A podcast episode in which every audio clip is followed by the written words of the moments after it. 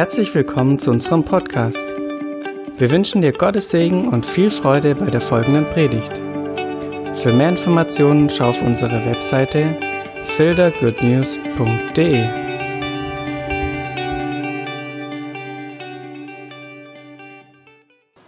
Also, wir machen äh, eine äh, kurze Wiederholung. Es geht ja um das Erbe. Ähm, guckt jetzt alles an die Wand? Sieht irgendwie ein bisschen so aus wie eine Unser in Stein. ne? PowerPoint ist, ist dieses Mal mit Dornen verziert. äh, was Weihnachten alles macht. Also, äh, Erbe, das hatten wir das letzte Mal schon. Heute will ich im Prinzip nichts Großartiges Neues sagen und dennoch wird einiges für uns neu sein, weil äh, das ganze Thema eigenartig ist, ungewohnt ist, unüblich ist, ähm, im christlichen Bereich, im weltlichen Bereich schon eher, ja, man hört immer wieder von dem reichen Onkel aus Amerika oder von dem, der erbt oder geerbt hat und so weiter. Ja, aber ähm, im, im äh, christlichen Bereich ist das jetzt nicht so das Riesenthema. Aber in der Bibel ist das ein Riesenthema. Und zwar schon im Alten Testament, aber auch im Neuen Testament. Und ähm, ich dachte, ich mache die Wiederholung äh, einfach an dem Gleichnis von dem sogenannten Gleichnis von dem verlorenen Sohn. Das ist ja eigentlich der falsche Titel, weil nicht der verlorene Sohn im Mittelpunkt steht, sondern der barmherzige Vater. Und außerdem gibt es noch einen zweiten, einen älteren Sohn, der übrigens nach Altem Testament zwei Drittel des Erbes bekommt und der verlorene jüngere Sohn, der hat ja nur ein Drittel und, äh, bekommen. Also, aber das soll uns jetzt nicht berühren. Heute ähm, werfen wir einfach einen Blick auf den älteren Sohn und ähm, äh, Lukas 15, Vers 12 geht die Geschichte los und dann wollen wir uns konzentrieren, Vers 28 bis 31 ähm, um einfach das Phänomen der Erbschaft und alles, was damit zu tun hat, so die wichtigsten Eckpfeiler nochmal uns anzuschauen. Ja? Da heißt es, äh, und er, also der Vater, teilte ihnen das Gut, sein Hab und Gut. Also, und dann geht's weiter. Ja? Da kommt die Geschichte mit dem jüngeren Sohn, der abhaut und wiederkommt, und jetzt geht's los. Der ältere Sohn hat mitbekommen, dass dann der Riesenfete zugange ist. Da wurde er zornig, Vers 28 und wollte nicht hineingehen. Sein Vater nun ging hinaus und redete zu ihm. Er aber antwortete und sprach zum Vater. Siehe, so viele Jahre diene ich dir und habe nie dein Gebot übertreten, und mir hast du nie einen Bock gegeben, damit ich mit meinen Freunden fröhlich sein kann.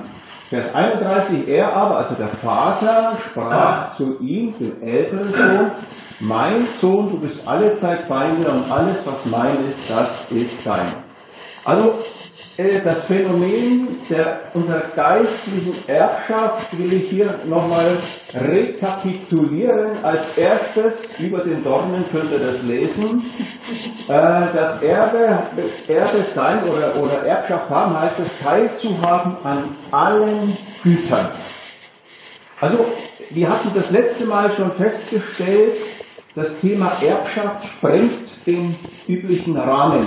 Ja, das werden wir auch gleich sehen. Die Güter, die Gott uns vermacht hat, ist das ewige Leben. Es gibt nichts Besseres. Das Sechser Lotto ist ein Witz dagegen, wirklich, weil Asche ist Asche und Staub ist Staub. Und Sechser Lotto ist nichts anderes. Ewiges Leben aber ist ewig und voller Reichtum. Wir erben das Reich Gottes, heißt es im Neuen Testament, das heißt die Herrschaft Gottes alles andere, alles irdische, dein schönstes Auto, dein schönstes Zuhause, deine Datscha irgendwo in der Prärie, der schönste Urlaub ist ein Witz dagegen, gegen die, das Reich Gottes, die Herrschaft Gottes. Weil wenn Gott regiert, regiert die Güte, regiert die Liebe, regiert die Barmherzigkeit in dein Leben hinein, in deine Partnerschaft hinein, in deine Kinder hinein, in das Irdische hinein, in deine Wohnung hinein, in die Erde, auf der du stehst, hinein. Ja, das ist das Reich Gottes. Gott regiert mit Kraft, mit Freiheit Freiheit kommt in dein Leben hinein. Das heißt, äh, die Herrschaft, die Königsherrschaft Gottes, die erben wir oder die haben wir geerbt. Segen, äh, Gerechtigkeit, Verheißungen sind noch so Objekte, die im Prinzip das Gleiche beschreiben. Das ist das Erbe, von dem das Neue Testament spricht. Und das wann Und? anfängt? Und Äcker, Häuser, Mütter und Väter erbst du auch. Hier in dieser Zeit. Hat der Meister persönlich gesagt.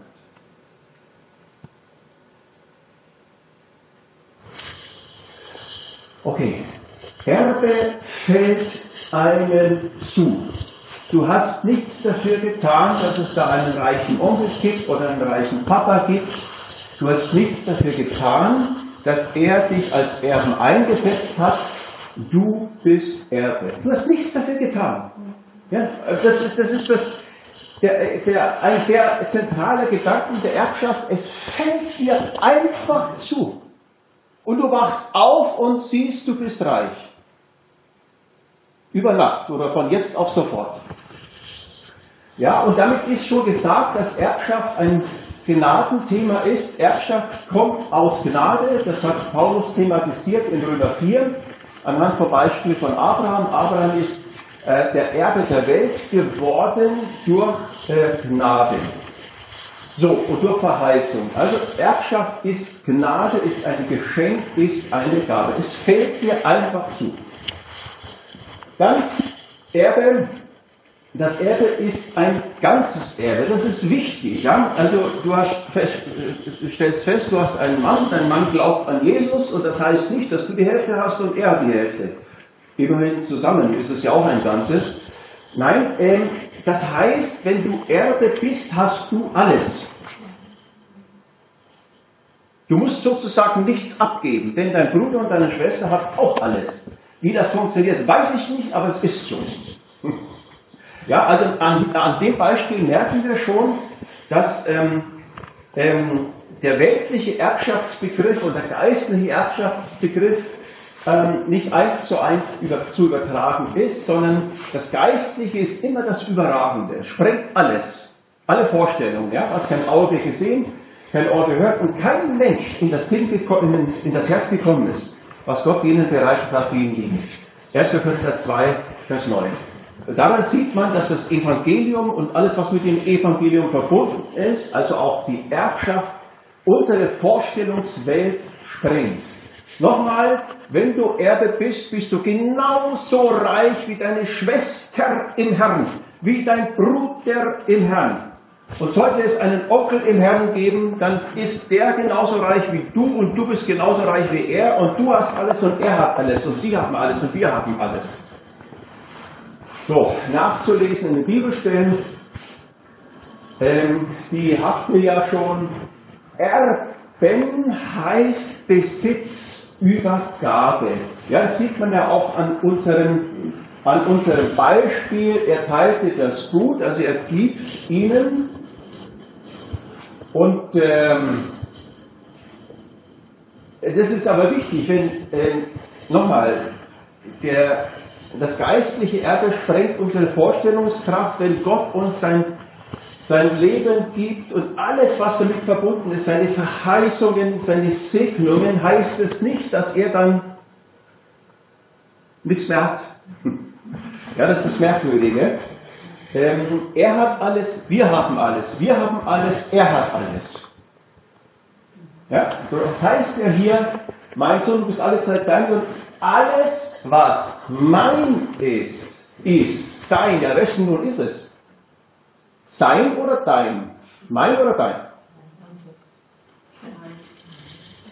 Also ihr versteht schon, es, es sprengt ähm, unser normales Denken. Jeder hat alles.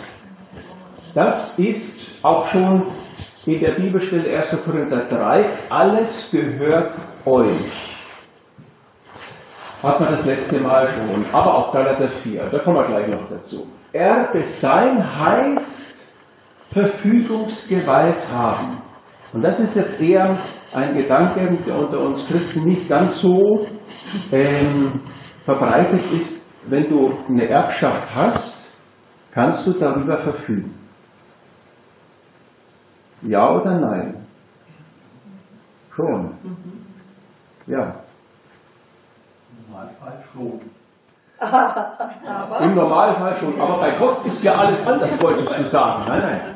Ja, natürlich. Also wenn du ein Erbe bist und es ist rechtlich alles abgewickelt und so weiter, dann kannst du über das Erbe verfügen. Wer verfügt darüber? Wer? Ich vererbe. Wer wer denn? Ich. Das wollte ich hören. Ich. Lieber Gott, bitte gib mir doch.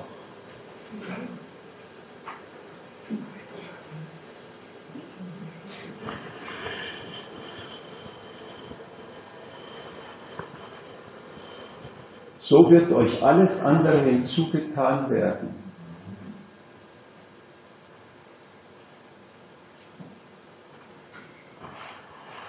Ja, das sind schon heiße Gedanken. Das ist allerdings Aussage des Neuen Testamentes, nicht meine Fantasie. Galater 4, Vers 1. Der Erbe ist Herr aller Güter.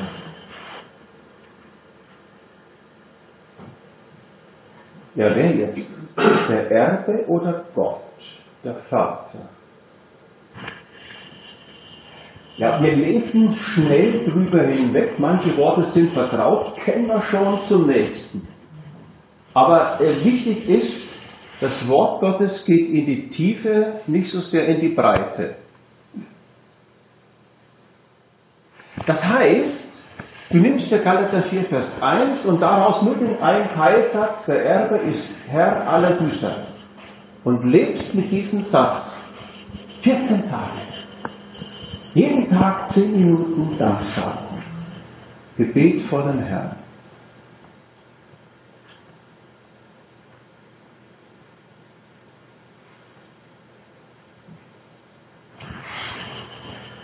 Das heißt, Erbe sein, Verfügungsgewalt haben. Verfügungsgewalt heißt was? Du bestimmst darüber.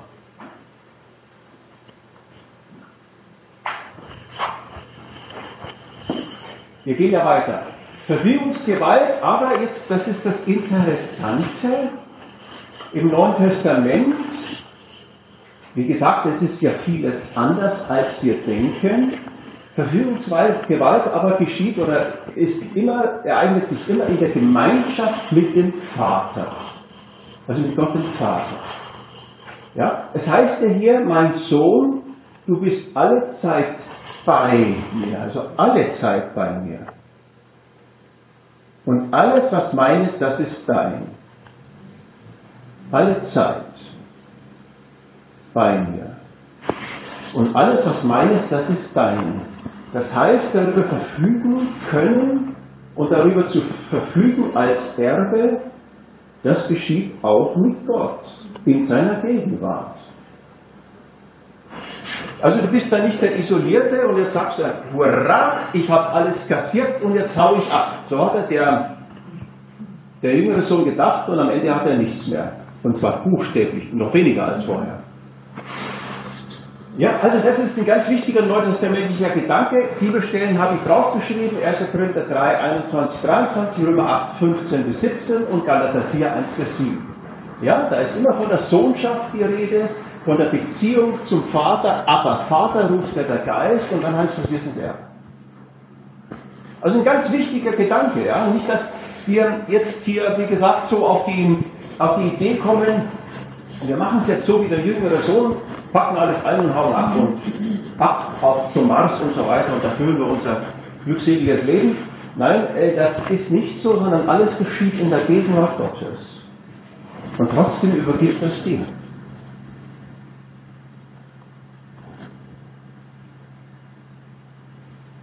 Ist das Demut?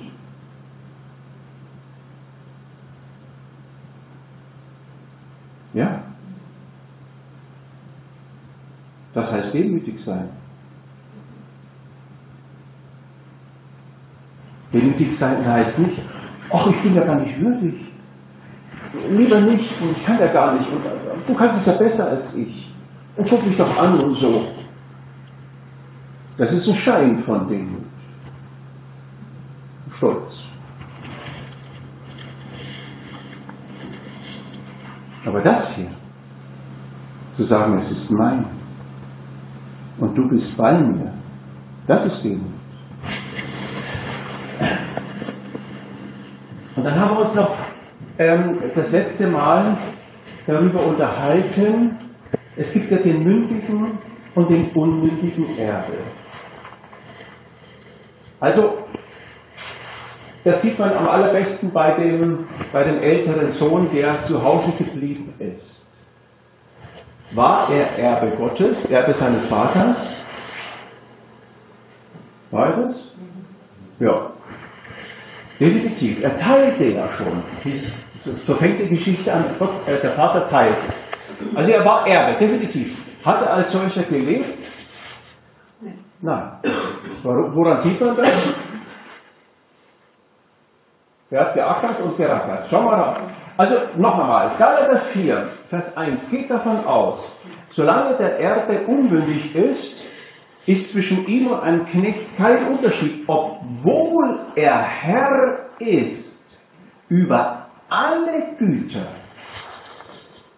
Und genau das ist die Situation bei dem älteren Sohn. Er ist Herr über alles, was mein ist, das ist, das gehört dir, sagt der Vater ja zu ihm. Und trotzdem lebt er nicht damit. Das heißt, das geht leider, dass es einen unmündigen Erbe gibt. Das heißt, Unmündigkeit ist ein Leben in Gesetzlichkeit. Und das sieht man sehr gut an dem, also ein Leben in so einem Leistungsdenken, das sieht man sehr gut an einem älteren Sohn. Er sagt ja zu seinem Vater, äh, siehe, so viele Jahre diene ich dir und habe dein Gebot noch nie übertreten.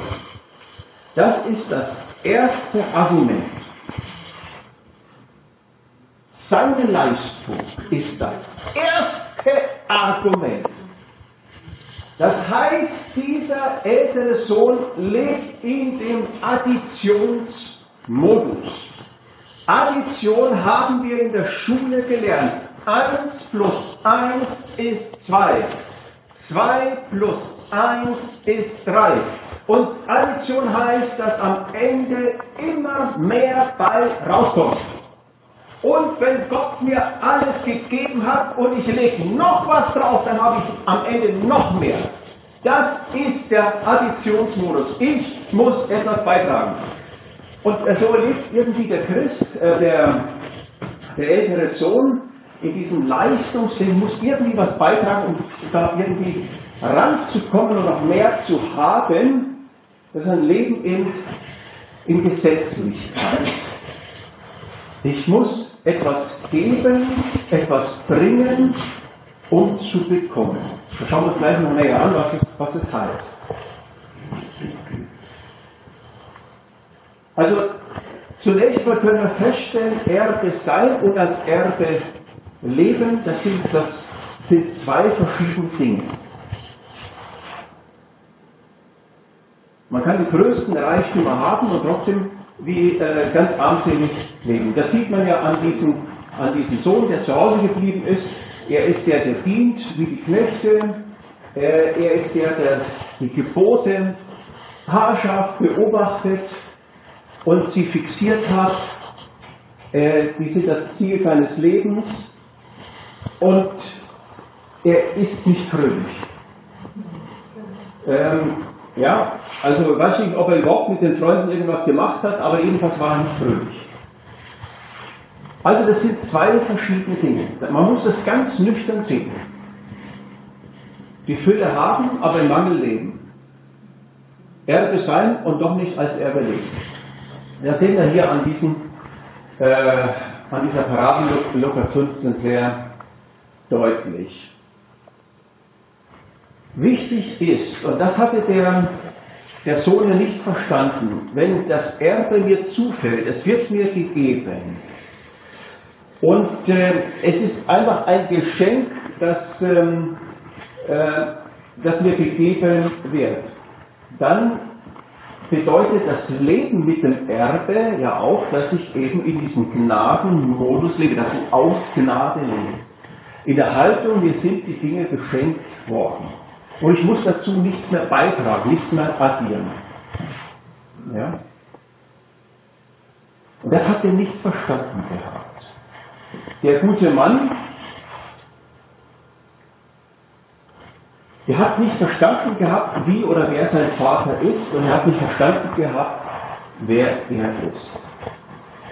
Er hat nicht verstanden gehabt, dass er Erbe schon ist. Er hatte nicht verstanden, dass der Vater ihm eigentlich schon alles gegeben hat und dass er nichts dazu tun muss, addieren muss, um daran zu kommen. Und daran sieht man, dass Gesetzlichkeit, dieses Leistungsdenken, einen derart verblendet, dass man im Mangel lebt, anstatt in dem, was uns zugedacht worden ist. Also der hatte ja, der hatte ja ähm, seinen Vater als jemanden gesehen, der von ihm gefordert hat. Ja, er hat den Dienst gefordert und das Gebote halten gefordert. So denkt er von seinem Vater und dann hat er gelebt. Das heißt, so wie er über seinen Vater gedacht hat, so hat er auch gelebt. Das hat ihn, das hat ihn blockiert. Und deswegen kommt es darauf an, wenn wir als Erbe leben wollen, dass wir Gott erkennen, wie er ist. Und dass wir zugleich auch uns selbst erkennen, dass wir Söhne und Töchter sind. Und was wir natürlich haben. Woran erkenne ich, ob ich, obwohl ich Erbe bin, noch als Knecht lebe? Und das ist jetzt nochmal etwas, was wir vielleicht nicht ganz so ausführlich das letzte Mal gehabt haben, zum Teil schon. Gott anbetteln oder ihm Vorwürfe machen. Der ältere Sohn macht seinem Vater ja einen Vorwurf. Guck mal, so viele Jahre habe ich dich und du hast mir nicht den Bock gegeben, den ich mir lange ersehnt hatte. Es ist also ein Vorwurf, den er ihm macht. Vorwürfe. War das der Fehler von Hiob?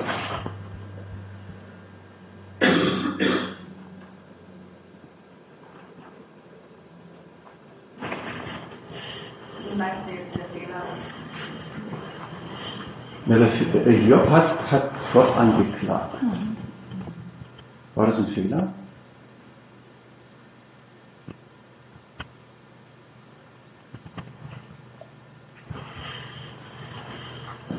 Was Hiob richtig gemacht hat, der blieb bei dem Herrn. Das ist ganz wichtig. Er harrte aus. Und dann hat er ihn erkannt. Ich hatte von dir nur vom Hörensagen vernommen, aber nun hat mein Auge dich gesehen. Das war die Lösung. Wenn wir den Vater erkennen, dann leben wir im Erbe. Aber der ältere Sohn, der machte Vorwürfe seinem Vater eine Anklage.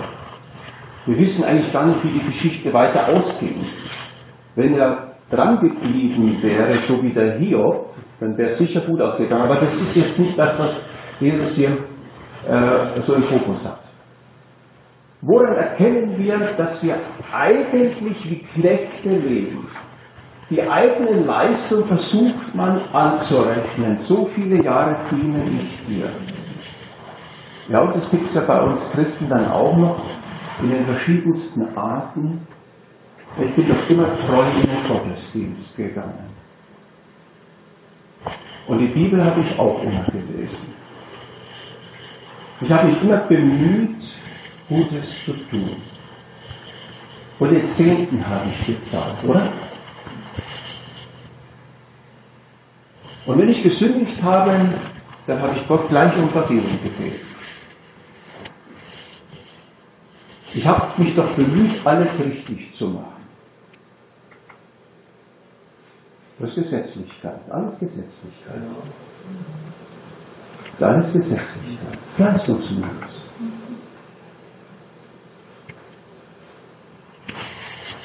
Ich habe doch Gott jeden Tag Danke gesagt. Und wenn ich in der Kirche war oder in der Frauengruppe oder im Männerchor, habe ich Halleluja gesungen. Und es war auch aus meinem Herzen heraus. So viele Jahre. Ich bin doch lange treu gewesen, bis zum heutigen Tag. 20, 30 Jahre. Und ich habe sogar Anfechtung erlebt und habe durchgehalten. Lieber Gott, wo bist du nun? Sind logische Argumente, aber das ist Gesetzlichkeit. Das ist Leistungsmodus. Die Treue Gottes hängt plötzlich von deiner Treue ab. Dabei ist die Treue Gottes geschenkt. Umsonst.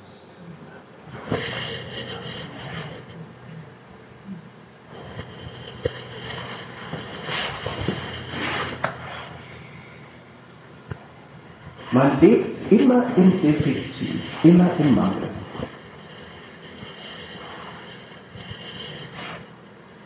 Und das ist eine heiße Aussage hier.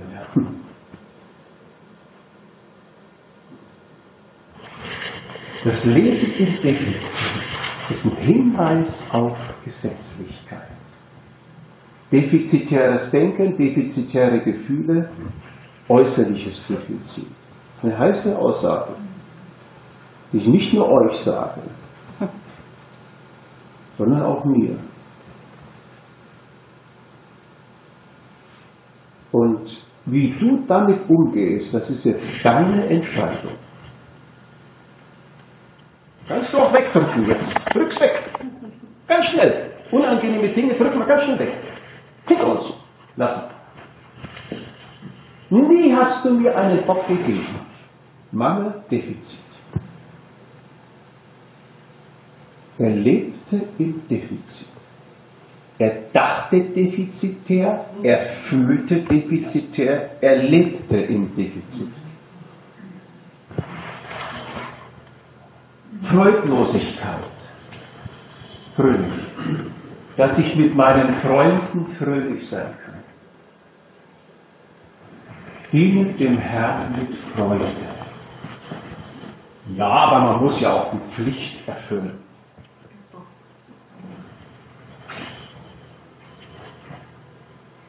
Die göttliche Pflicht ist Freude.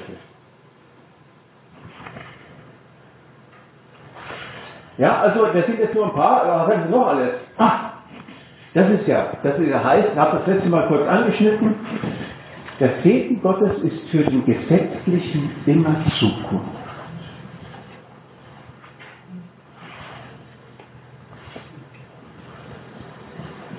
Lieber Gott, bin dir immer treu gewesen. Und ich bin es jetzt noch. Und jetzt bitte ich dich, dass du mich segnest. In dieser und dieser Sache. Wo ist der Segen?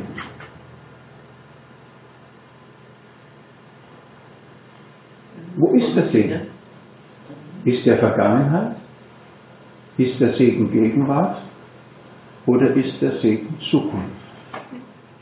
Wenn ich so bete. Wie? Ja, was jetzt? Wenn ich so bete, ist der Segen Zukunft.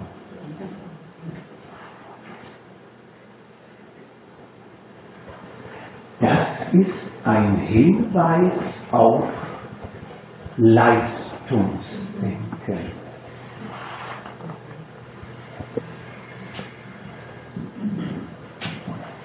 Ja, irgendwann wird Gott mein Gebet erhören. Morgen. Ich glaube ganz fest daran. Morgen habe ich den Segen. Und schon hast du einen anderen Vater vor dir und schon weißt du noch gar nicht, wer du eigentlich bist. Schauen wir uns den Olaf an. pass auf, eine Sache, glaube ich, hast du da noch vergessen oder kommt es noch? Ich finde, ein Zeichen ist auch noch, wenn Ja. man Anklage an, an Geschwister hat. Ja, genau, sehr gut. Ja, richtig, wollte ich mir noch aufschreiben, habe ich vergessen aufzuschreiben. Äh, ja, genau, danke für die Ergänzung. Natürlich, wenn man zum Beispiel eifersüchtig ist oder Ärger oder Zorn, wie er das hier ja ähm, äh, war Verse vorher, Aber die sind dann so, die sind dein Bruder und so weiter, ja, also es ist ein wieder gegen, den, gegen die Geschwister da, Neid ist da, das sind alles, richtig, das sind, muss ich noch ergänzen, das sind alles ähm, Anzeichen von Gesetzlichkeit, Anzeichen von, Leist, von diesem Leistungsding. Ich muss etwas bringen, damit ich bekomme. Und schon richtet es sich auch gegen die Geschwister.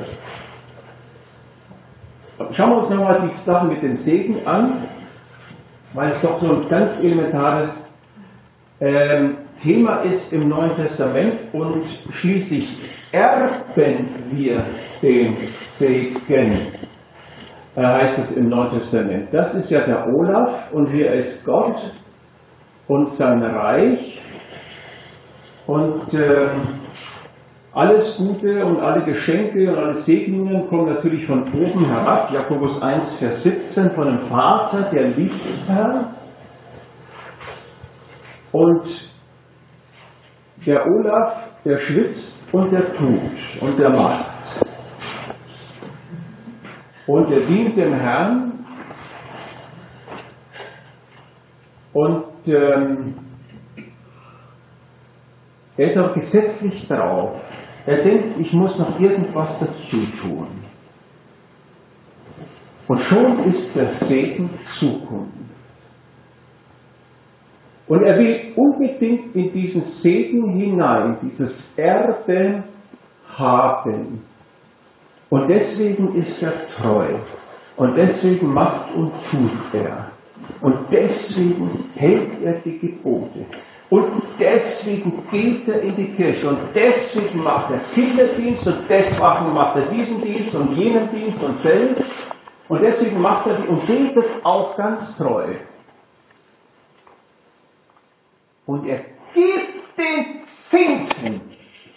Denn es steht geschrieben in Malachi 3, Vers 10, gebt den Zehnten in mein Haus und ich werde euch die Schläuche des Himmels öffnen und den Segen herabschütten, schütten in Fülle. Und Olaf weiß, dass Gott treu ist und er gibt den Zehnten und dann kommt der Segen. denkt. Und der Segen ist Zukunft.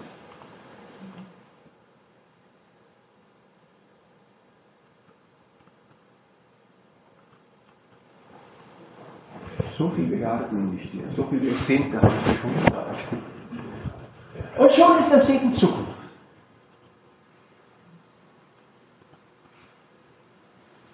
Wer weiß, wo Malachi steht? Altes oder Neues Testament? Ganz knapp vor dem Neuen, aber im Alten. Das alte Bund. Wenn, dann. Wenn, dann. Malachi 3, Vers 10. Wenn, dann. Malachi 3, Vers 10. Wenn, dann. Wenn ich tue, dann erst kommt der Segen in der Zukunft. Genauso lebt der ältere Sohn im Gleich. Genauso lebt der gesetzlich, der leistungsorientierte Christ. Der Segen ist Zukunft. Und wenn du so über den Zehnten denkst, lass ihn weg. Wenn ich Pastor wäre und ich würde von eurem Zehnten denken und niemand würde so den Zehnten geben, würde ich so gehen, lieber gehe ich arbeiten, irgendwo. Und wenn ich Plastikflaschen sammle, als dass ich diesen Zehnten von dir nehme.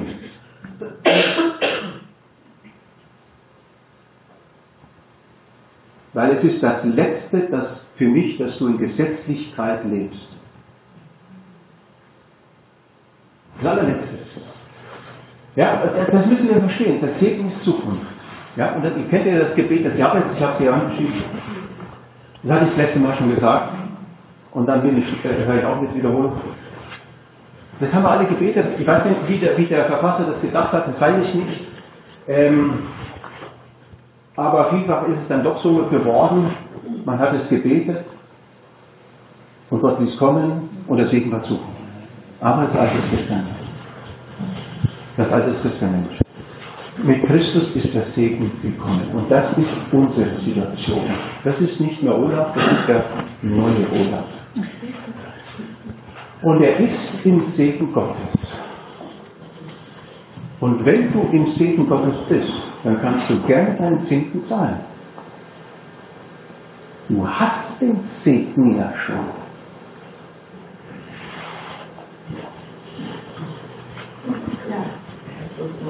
Du hast den Segen ja schon und du gibst ihn aus Dankbarkeit.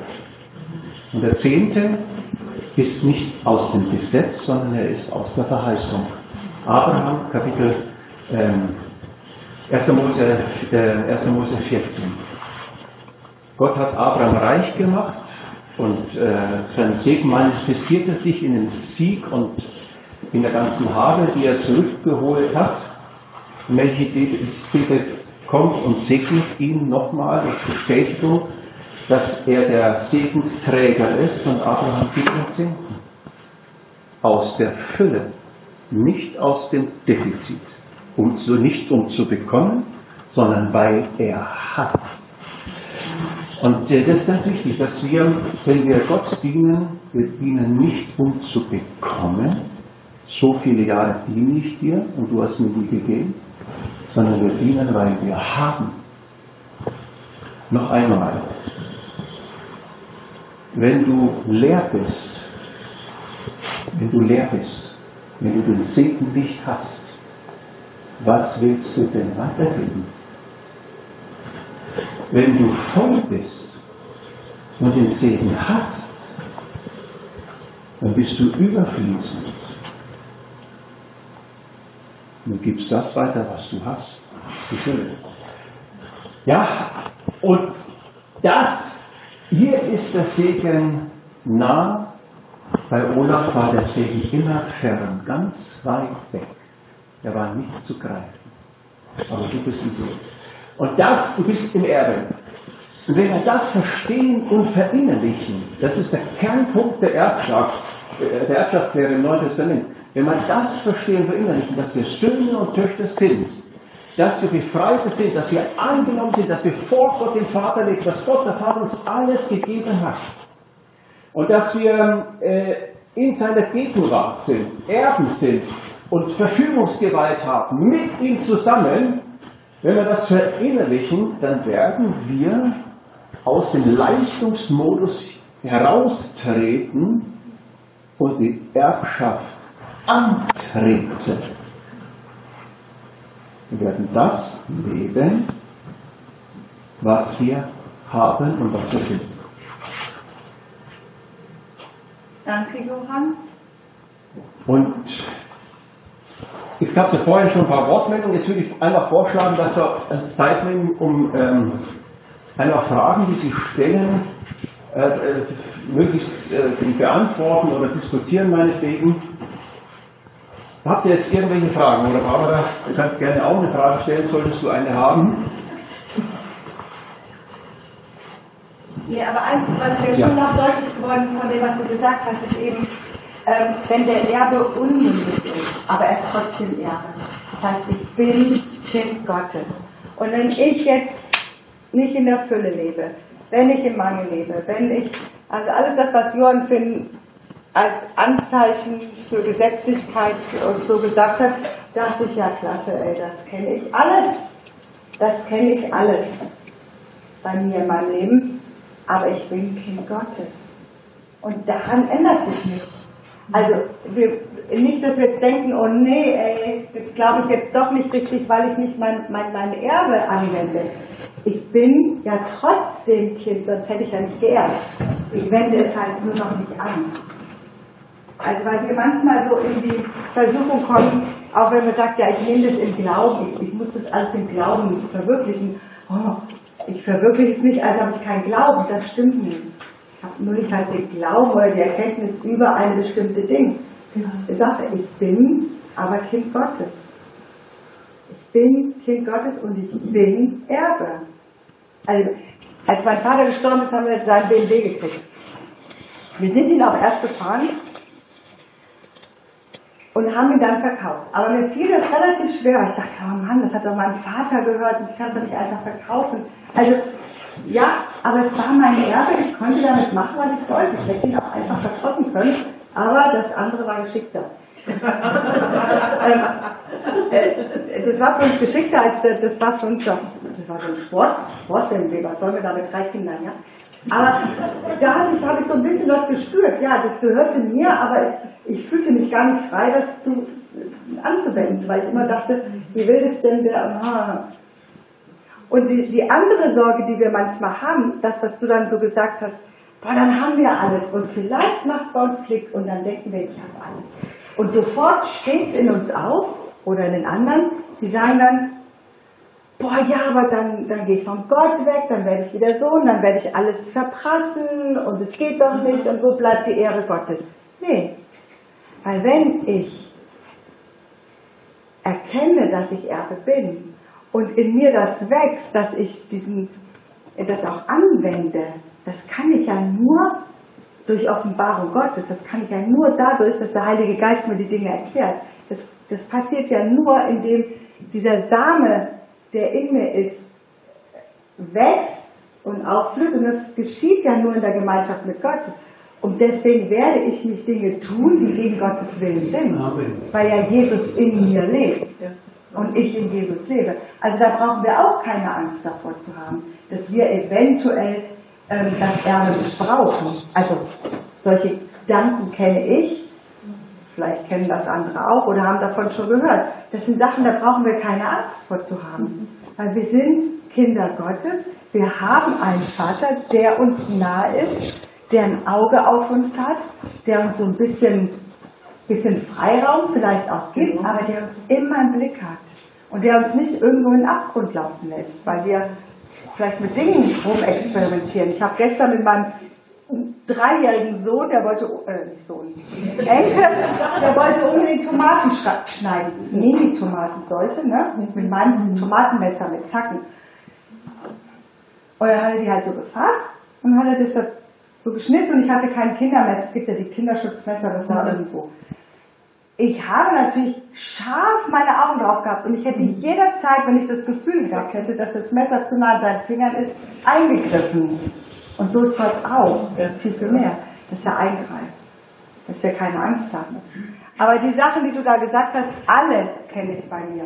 Hey, der ist doch gerade erst gläubig geworden und er ist geheilt und ich bin seit 45 Jahren getauft und habe immer noch die Probleme. Wir haben unser ganzes Leben in den Dienst des Herrn gestellt, ja, und wie sieht es jetzt hier aus? Und andere haben viel weniger Ahnung als ich und viel weniger. Und und gehen da einfach so ihren Weg und erleben den Herrn und die haben den Segen. Hey, was ist denn das? Und dann wird man sauer. Das kenne ich doch auch, aber ich habe echt noch keinen Ärger vom Herrn dafür bekommen. Solange ich, nee, solange ich da offen mit umgehe. Wenn ich natürlich dann so tue, nee, ich segne meine Feinde, segne alle und freue mich mit, ja. Und dann rummelt es in mir muss ich mich nicht wundern, wenn ich einen hohen Blutdruck habe. Ja. Gut, jetzt hattet ihr alle Zeit, eure Fragen ähm, zu formulieren. Schon. Also ich Gott in allen Dingen ausstehen, ohne gesetzlich zu sein. Ein Beispiel, was mir ein bisschen im Hinterkopf ist, ich war mal bei einer Versammlung und da war Prophetie da von einem Geschäftsmann, Gott möchte ihn segnen, aber er kann es nicht tun, weil Schwarzgeld im Spiel ist. Ist eigentlich, gesetzmäßig eigentlich so, ich halte mich eigentlich an die Ordnungen Gottes. War das jetzt eine Frage, oder was? Ja, das habe ich jetzt. Oder was möchtest du jetzt sagen? Versuch's nochmal. Du meinst, also okay, du, hast, du sprichst von einem Geschäftsmann und der Schwarzgeld und Gott kann ihn nicht segnen, weil, weil das gegen die Ordnung mit Gott ist. Ja. Also äh, man kann so denken, du kannst aber auch anders denken. Ja? Die. Güte Gottes leitet zur Umkehr. Wenn einer die Güte Gottes erfährt, dann ist das eine, hat das eine, eine Sogwirkung. Und äh, äh, kann natürlich, also es hängt natürlich auch immer von uns äh, ab, äh, von unserem Willen, ist gar keine Frage, aber es hat eine Sogwirkung und, und leitet zum. Ich denke, dass es eher so ist. Weißt du, die zehn Aussätzigen, die Jesus geheilt hat, einer kam ja zurück, ja, was war denn jetzt mit den anderen? War das jetzt ein Fehler, die anderen neu zu, äh, zu heilen? Ähm, weißt du, die Güte Gottes ist einfach sehr großzügig. Und ähm, also ich meine, dass er verschwenderisch ist. Ja, die Blumen auf dem Felde, die im Maul der Kuh landen und so schön geschmückt sind Und zu Milch werden. und du trinkst die Milch. Ähm, ja, also das ist alles verschwendet oder im, im Meer und so weiter. Also Gott ist wirklich ein verschwenderischer Gott und ähm, es ist wirklich die Güte, die ähm, zur Umkehr leitet und Umkehr heißt zum Umdenken als allererstes. Du fängst an, anders über Gott zu denken und du fängst an, anders über dich zu denken. Und dann kommt es zu einer Wendung.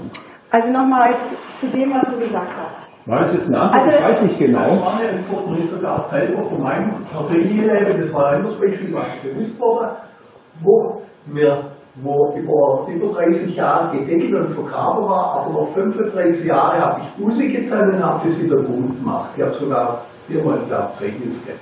Ich kann es auch konkretisieren, wenn es interessiert, aber das war genau das. Gott hat überführt, hat mich aber die ganze Jahre trotzdem gesegnet. Amen, genau. Ja, ja, ganz genau. Genau, und jetzt ist es, also es ist alles, also das hat es gesagt, das ist ein prophetisches Wort gewesen. Ja. Jetzt ist das so mit den prophetischen Wörtern, die werden ja von Menschen gegeben. Ja. Ich weiß ja selber, wie das ist. Manchmal hat man so eine Idee oder einen Eindruck oder ein Bild oder hört irgendwas und dann soll man das plötzlich in deutsche Worte fassen und dann merkt man manchmal schon, während man spricht, dass eigentlich davon was verloren geht. Ja, ich sehe das Bild vor mir und versuche es zu vermitteln und, und dann merke ich, oh, es geht gar nicht so richtig. Und das passiert manchmal bei prophetischen Worten. Das ist eine, warum manchmal Dinge so seltsam vielleicht rüberkommen. Das andere ist, wenn so ein Wort kommt, so, ey, ich, ey, ich würde dich gern segnen, aber es, also, Ja. es geht nicht, weil da Schwarzgeld im Spiel. Ist ja schon auch Güte Gottes, dass er das mal deutlich macht, ehe äh, die äh, CD ne, von der Schweiz hier hinkommt und das alles offenbar wird. und man vor Gericht kommt, da hat man noch eine Chance, das in Ordnung zu bringen, bevor die weltliche äh, Gerichtsbarkeit kommt. Das ist das eine. Und das andere ist schon, ich glaube, wenn wir in Sünde leben und wenn jemand Schwarzgeld hat, der weiß in der Regel, dass das nicht richtig ist, Ja. dann kann ich, ich kann dann, also die Person kann dann nicht so in den Segen leben. Nicht, weil Gott ihn nicht segnen will, sondern weil mir dann wahrscheinlich der Glaube fehlt. Weil dann nämlich glücklicherweise vielleicht schon mein schlechtes Gewissen kommt und denkt, naja, hm, passt das. Auf der anderen Seite gibt es, wenn man die generelle Gottes liest, dieses, diese Buchserie über Menschen, die in der Kraft Gottes gedient haben und gleichzeitig in Sünde gelebt haben, die haben aber ihr Erbe, die haben gewusst, wer sie sind in dem Bereich und haben das angewandt oder haben natürlich auch einen Auftrag gehabt, in dem sie gewandelt sind und haben gleichzeitig ihrem Fleisch nachgegeben, also in Sünde gelebt, in etwas gelebt, was Gott nicht wollte. Das kann parallel nebeneinander stehen. Und das ist ja das, was uns manchmal nervt. Wenn wir 45 Jahre glauben, alle Gebote Gottes gehalten zu haben, was äh, ja nur deshalb, nur deshalb funktioniert, weil wir nicht sehen, wo wir nicht gehalten haben. Ähm, und dann sehen wir irgendjemand, der da sein, was weiß ich, da vielleicht irgendwie mal hässlich zu mir redet und trotzdem gesegnet ist, und dann sind wir völlig empört. Äh, wie kann der denn jetzt gesegnet sein, obwohl er irgendwie doch irgendwie das Gebot der Nächstenliebe mir gegenüber nicht gerade gelebt hat? Das funktioniert, weil Gott mir ja den Segen gegeben hat. Und Jetzt, Von der falschen Haltung kriegt da der Feind der Fuß rein. Und das ist aber das ist jetzt ein anderes Thema. Das ist ein anderes. Du sagst, es kann parallel gehen, aber irgendwann deckt es ich auch, weil er will ja nicht, dass das so parallel ist. Ja, er deckt. Ja, ja, also. Er hat es ja bei, wenn du die generelle Gottes lebst, er hat es ja immer aufgedeckt. Aber, aber es hat eine Zeit ja schon funktioniert. Wenn du das manchmal liest, dann denkst du, da kannst du auch schon wieder zornig werden. Denkst du, was haben die sich da alles, alles erlaubt? Und dann haben sie den Leuten die Hände aufgelegt, dann wurden die gesund.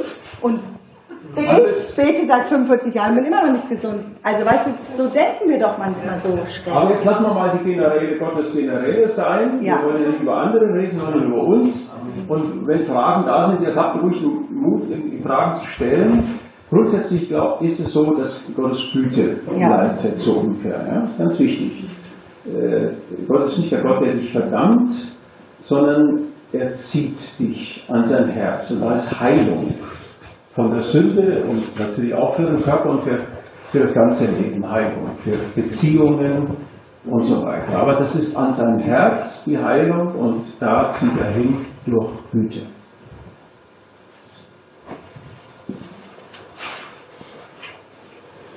Ich habe heute Psalm 118 gelesen. Seine Güte währt, seine Liebe währet ewiglich. Das ist mir halt so richtig ins Herz Ja, gekommen. ja. Das, jawohl, genau das ist es. Und weißt du was? Die Güte und Barmherzigkeit und Liebe wäre auch in dem Augenblick, in dem du sündigst.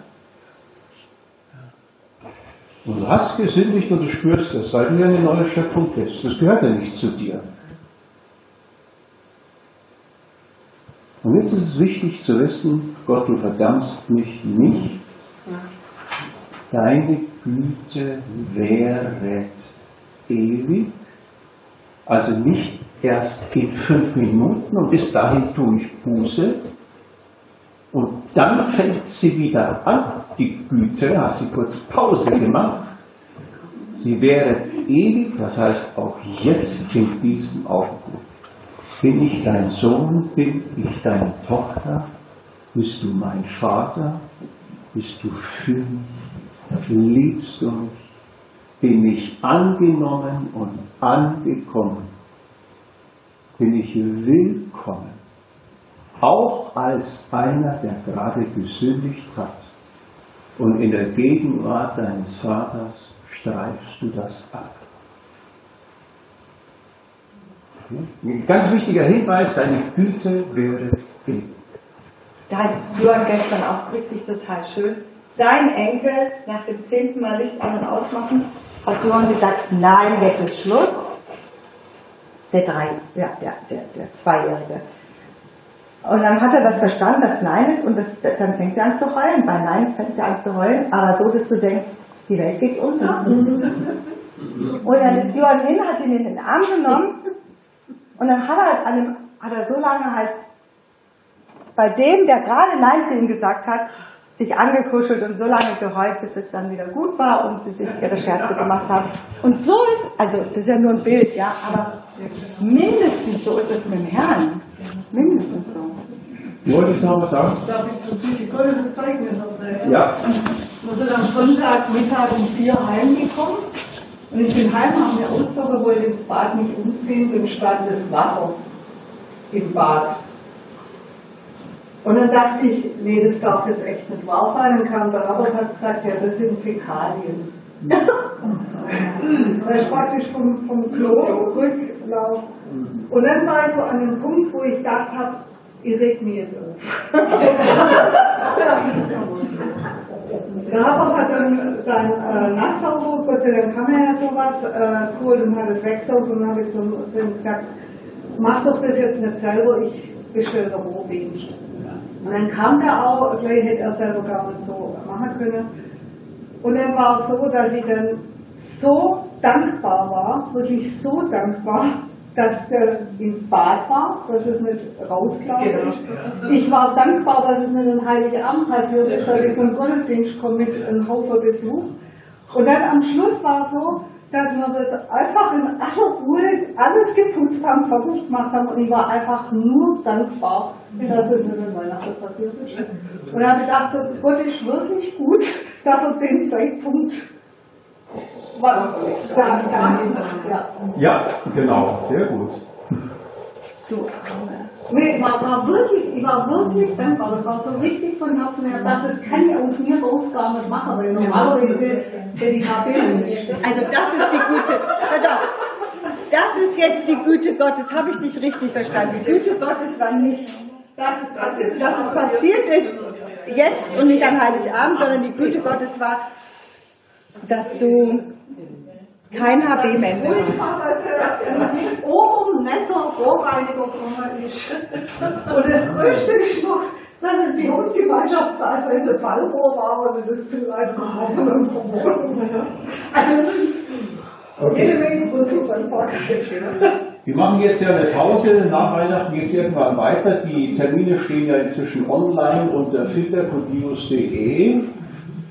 Ja, aber ich möchte euch jetzt ans Herz legen, äh, dass du dich einfach fragst, nicht aus Verdammnis heraus, sondern du fragst dich einfach und versuchst die Frage für dich selbst zu beantworten. Wo stehst du? Bist du so wie ähm, dieses, äh, dieser Olaf hier, der außerhalb des Segens stehend sich fühlt und macht und tut oder meint, er müsste machen und tun und vor, alles, vor allem alles richtig machen? Richtig. Glauben richtig. Loben richtig. Beten richtig. Blicken richtig. Grüßen richtig. Nett sein zu dem Herrn und zu den Geschwistern und dann auch wieder sauer zu Hause.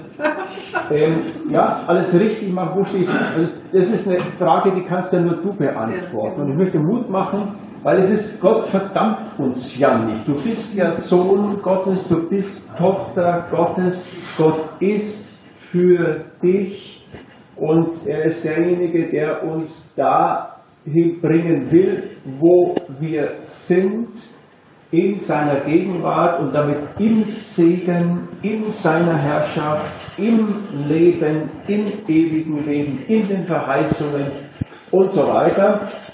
Ja, äh, aber wo stehst du?